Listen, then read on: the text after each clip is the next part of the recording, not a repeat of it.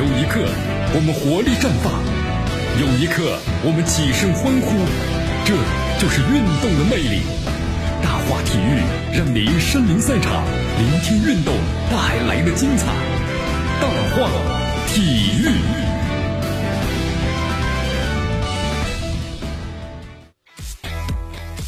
好，这里是大话体育，我是江南来继续锁定 FM 九十六点七，继续关注呢我们的节目啊。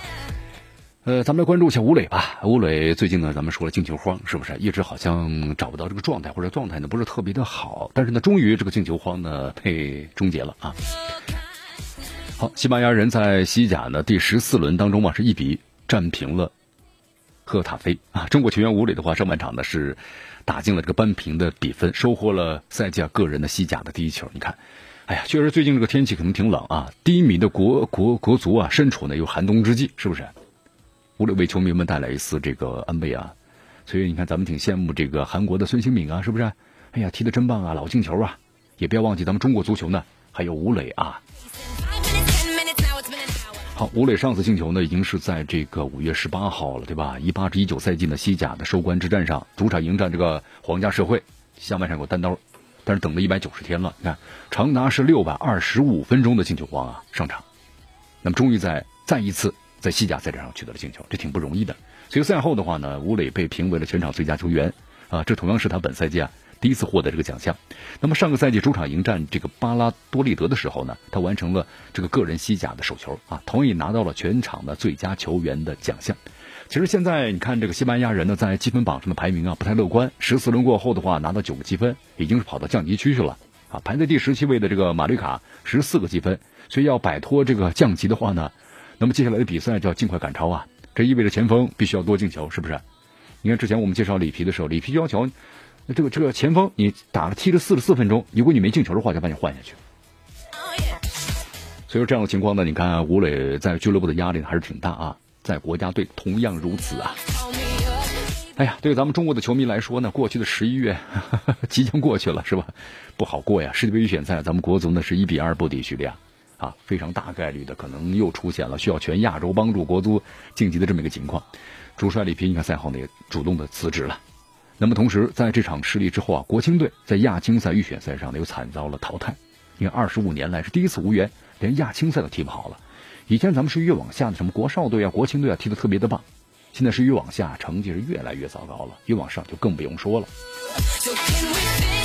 好，咱们说说国奥队啊，短短几天之后，那个国奥队在本土的后呢四国赛上又输给了澳大利亚和朝鲜，只获得第三名的成绩。你看国足还有国青和国奥三支国字号的球队啊，七天之内连接溃败，让中国球迷大多数绝望了呀。你看网上是一片骂声啊。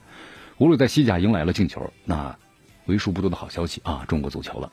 连场面对菲律宾和叙利亚的关键比赛，你看只有吴磊用出色的无球跑动啊，取得一粒进球。其实呢，不难发现，你看埃克森火线驰援的话。对吧？规划球员，但是好像风险无力这个问题，你这个规划球员也解决不了。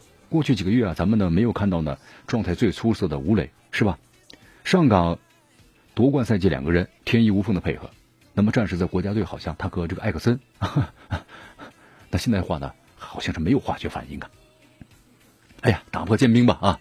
意味着吴磊可以在以后的比赛中呢放下两个多月的包袱了啊，更好的自信来面对呢剩余的赛季。